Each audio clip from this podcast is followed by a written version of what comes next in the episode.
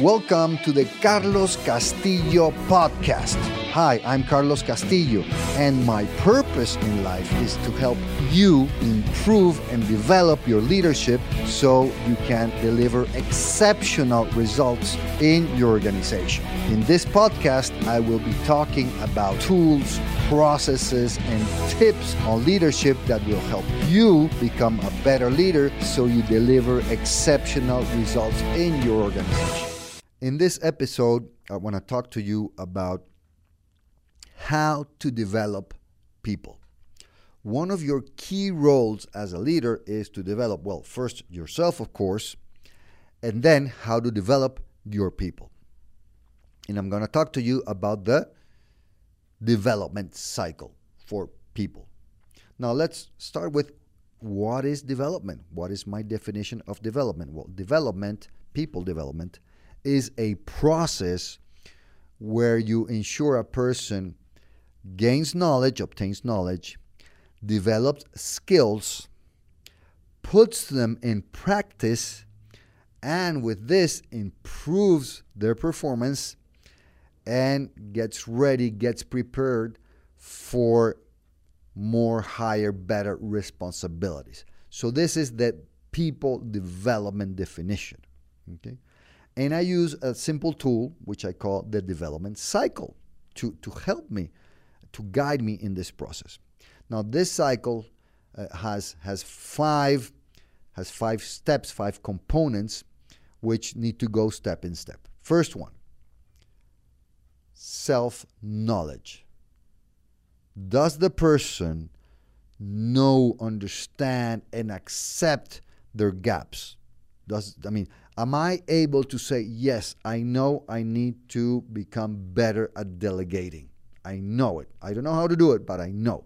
I have self knowledge, I have introspection. Okay.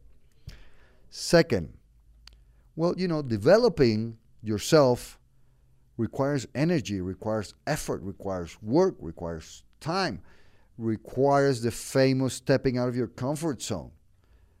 Are you motivated to do it? Are you really willing to invest the time, the energy, the effort? And this to me is the hardest one to, to, to appraise because I can ask you and you say yes, but sometimes it's not so true. Okay, so now you understand your your gaps, you have self-knowledge, you say you're highly motivated. So now we have to assign, we have to agree on activities for you to obtain that knowledge or to develop that skill. And nowadays it's very easy because we have so much. I mean, we have books, we have courses, we have trainings, we have certificates, we have podcasts, we have videos. Uh, we have so much, so many activities we can assign for a person to get knowledge or, or to learn a new skill. And one which I like very much and which usually has zero cost is what I call shadowing, or what is called shadowing, which is you put someone who needs to learn a skill with someone else who already is very good at it. So they can so they can teach them so they can teach them but this person can also see the person who has the skill doing it. That is shadowing. Now the fourth step is making sure this knowledge or these skills are put in practice in the real life in work as quickly as possible. And this has become very important because According to a study uh, I read published in the Harvard Business Review, we are forgetting 70% of what we learn in six days.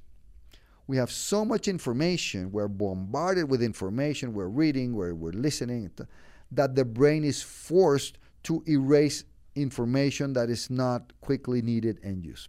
So make sure once a person does some kind of training or learning activity that they put into practice whatever they learned very, very quickly. And the last one I call responsibility is does the person take respons- responsibility? Are they really accountable for actually learning what they were supposed to learn, getting better, and putting it into practice to improve their results?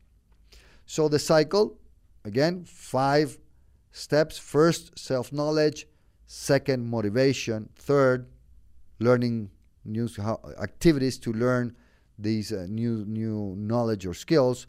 Practice in in work in real world. And fourth, responsibility to improve the results. So I hope this is useful for you. Put it in practice with your people, with yourself, and as usual, let me know how it goes.